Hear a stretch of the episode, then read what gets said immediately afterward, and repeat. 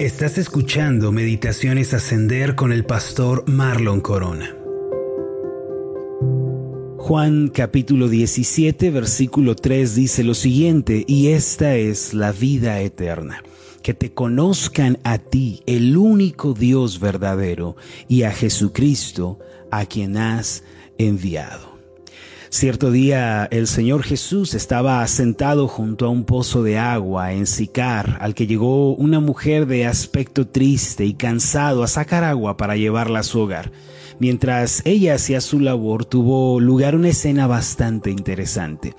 Dicha mujer, aunque había buscado la felicidad y la paz en muchos lugares y de muchas formas, todavía no había encontrado lo que tanto anhelaba.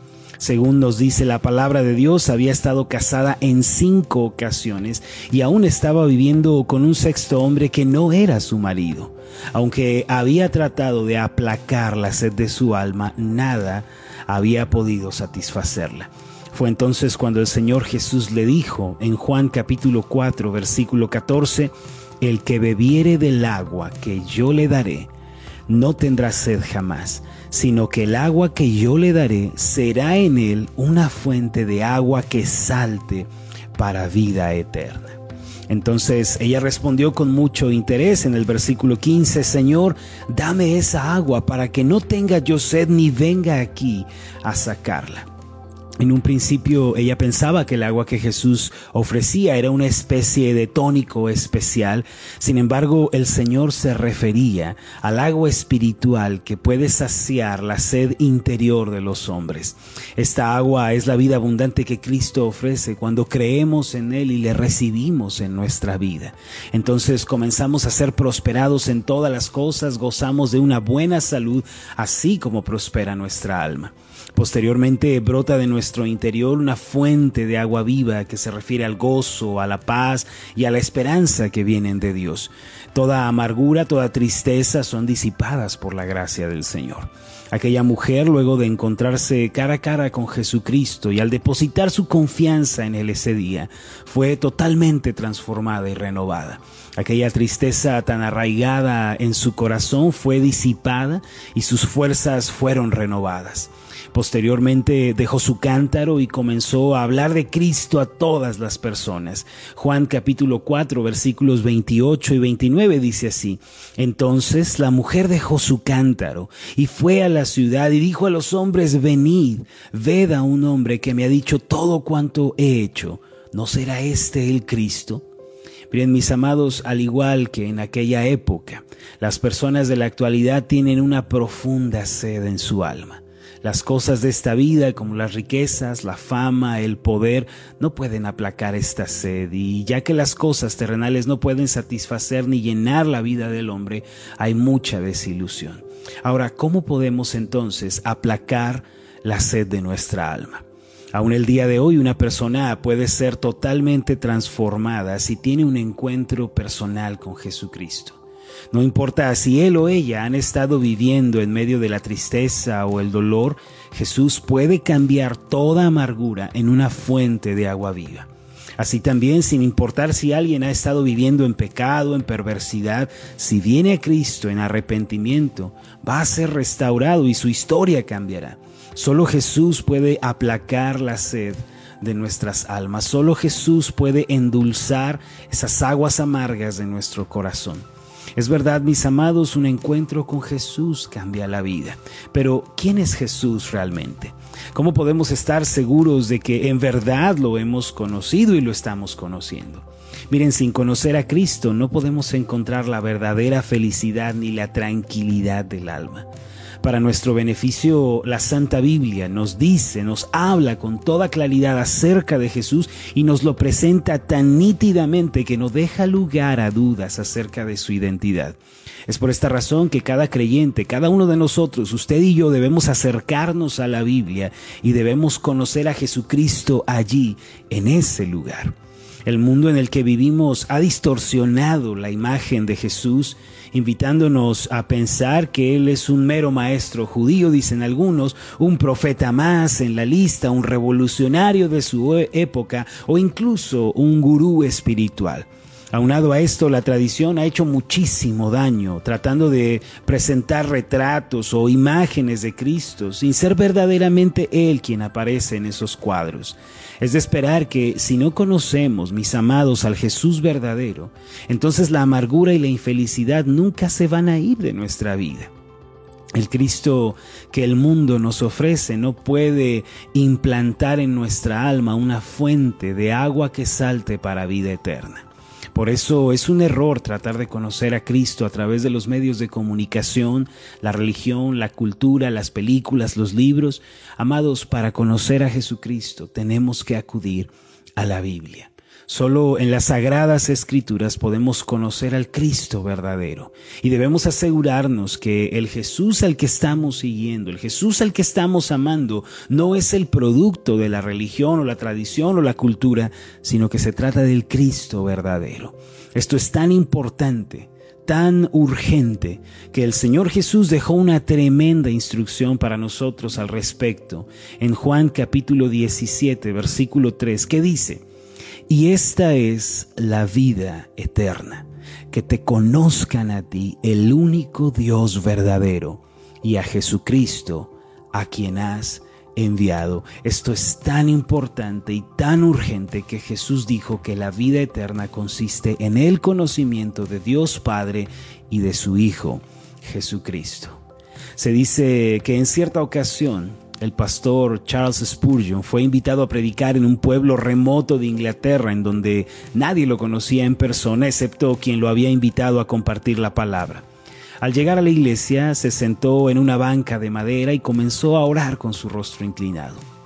Al pasar los minutos, poco a poco, la gente empezó a llenar el recinto con la expectativa de conocer al pastor Spurgeon y de escuchar su predicación, la cual se sabía que era poderosa y ungida por Dios. De pronto, el pastor Spurgeon fue sorprendido por un granjero que lo saludó amablemente y le dijo, inclinándose a su oído, amigo, es algo bueno que hayas venido el día de hoy a la iglesia. Nos va a visitar un predicador que Dios usa poderosamente. Spurgeon, sin querer arruinar el momento, prosiguió a preguntarle al granjero, Ah, sí, ¿y cómo es este predicador del que usted me habla? ¿Cuál es su aspecto? El campesino le respondió, bueno, Creo yo, por lo que he oído, que se trata de un hombre alto, fuerte, con una voz potente. Además, creo que debe ser extrovertido, una persona que no podría pasar inadvertida. El pastor Spurgeon solo atinó a sonreír y a sentir con la cabeza. Qué sorpresa se ha de haber llevado aquel granjero cuando invitaron a Spurgeon a subir al púlpito. No era un hombre alto, ni tenía una voz fuerte ni potente, tampoco era alguien extrovertido, sino más bien alguien que fácilmente podía perderse entre la multitud. El pastor Charles solía eh, relatar este curioso evento de su vida para resaltar que muchas veces solemos formarnos una idea de Cristo de acuerdo con lo que hemos oído de otras personas, con lo que hemos visto en la televisión, con lo que alguien más nos dijo, con lo que leímos en este o en aquel artículo. Y en ocasiones el Cristo en el que creemos es el producto nada más que de nuestra imaginación y no es el, el resultado del estudio o de la meditación de la palabra. Por eso, mis amados, es que fallamos, por eso es que nos debilitamos, por eso es que nos equivocamos la mayor parte del tiempo, porque no conocemos al Cristo verdadero. El Señor Jesús nos llama a conocer al único Dios verdadero y a su Hijo, y esta es la labor y la tarea más elevada a la que podemos aspirar en este mundo. Note usted que Jesús dice el único Dios verdadero. Esto quiere decir que no existen varios dioses ni varias verdades, sino un único Dios verdadero. Este Dios se presenta a sí mismo a través de las páginas de la Biblia. Toda persona, aunque no sea un académico ni un estudiante acérrimo, si lee con cuidado la Biblia podrá conocer a Dios.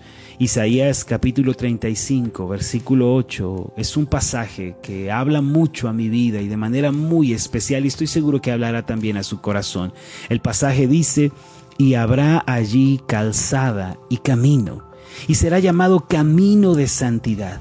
No pasará inmundo por él, sino que Él mismo estará con ellos. Y preste especial atención al cierre de este pasaje, el que anduviere en este camino, por torpe que sea, no se extraviará. Esta última parte en lo personal me da mucha esperanza porque no me considero una persona distinguida ni sobresaliente. Y aquí dice que aún la persona más simple o la más torpe como yo tiene esperanza de andar por el camino de Dios. No tenemos que ser gente fuerte, gente capaz, gente que tiene todas las respuestas. Solo debemos tener un corazón dispuesto. Aunque seamos torpes, débiles, sencillos o simples, si caminamos con el Señor, Él se asegurará de guardarnos y de guiarnos por la senda correcta.